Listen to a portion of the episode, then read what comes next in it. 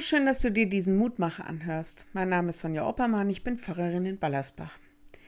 In diesem Jahr sind ganz viele Hochzeiten verschoben worden. Kein Wunder, die Corona-Schutzmaßnahmen beeinträchtigen ein Feiern, wie es sich Braut und Bräutigam vorstellen, enorm. Wenn wir an eine Hochzeit denken, dann haben wir bestimmte Vorstellungen von der Feier.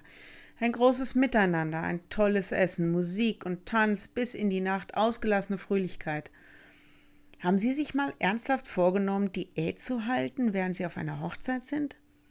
Das macht doch von uns keiner ernsthaft. Jetzt gilt's doch, jetzt sind doch Feiern und Fröhlichkeit ist angesagt. Das beste Buffet will doch gekostet und genossen werden. Wir feiern das Leben. Jesus wird einmal gefragt, warum seine Schüler nicht ernster und frommer sich verhalten, warum sie zum Beispiel nicht fasten. Jesus sagt, das macht wenig Sinn, wenn sie allen Grund haben, fröhlich zu sein und zu feiern. Losung für heute. Jesus sprach zu ihnen, wie können die Hochzeitsgäste fasten, während der Bräutigam bei ihnen ist. Markus 2, Vers 19.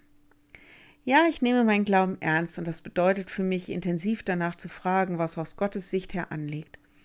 Aber in Jesus schafft Gott Neues, wir sind erlöst. Für mich bedeutet das auch, dass wir die Erlaubnis haben, fröhliche, freie, mutige Christen zu sein. Wir müssen uns nicht selbst kasteien, um Gott zu gefallen.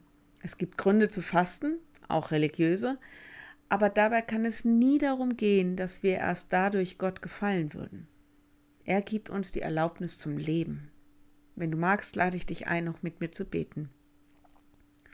Lieber Herr, danke, dass du gekommen bist, um uns Leben zu schaffen und Freiheit. Du erinnerst uns daran, dass wir uns das nicht mehr verdienen müssen, sondern dass du uns das schenkst.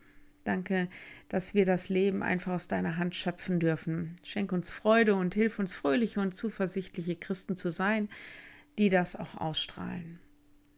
Herr, wir bitten dich für alle, die keinen Grund haben, fröhlich zu sein.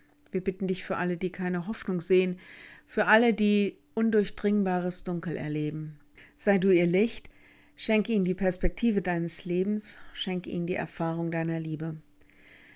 Wir bitten dich für alle Paare, die in diesem Jahr ihre kirchliche Trauung und ihre Traumhochzeit nicht feiern oder sie verschoben haben. Schenke ihnen einen guten Blick dafür, was wichtig ist. Ermögliche ihnen eine fröhliche Feier, aber vor allem, dass sie deinen Segen in ihrer Ehe und in ihrer Familie erleben. Sei bei den Kranken und Sterbenden, sei bei dem Einsamen und Trauernden. Steh uns bei.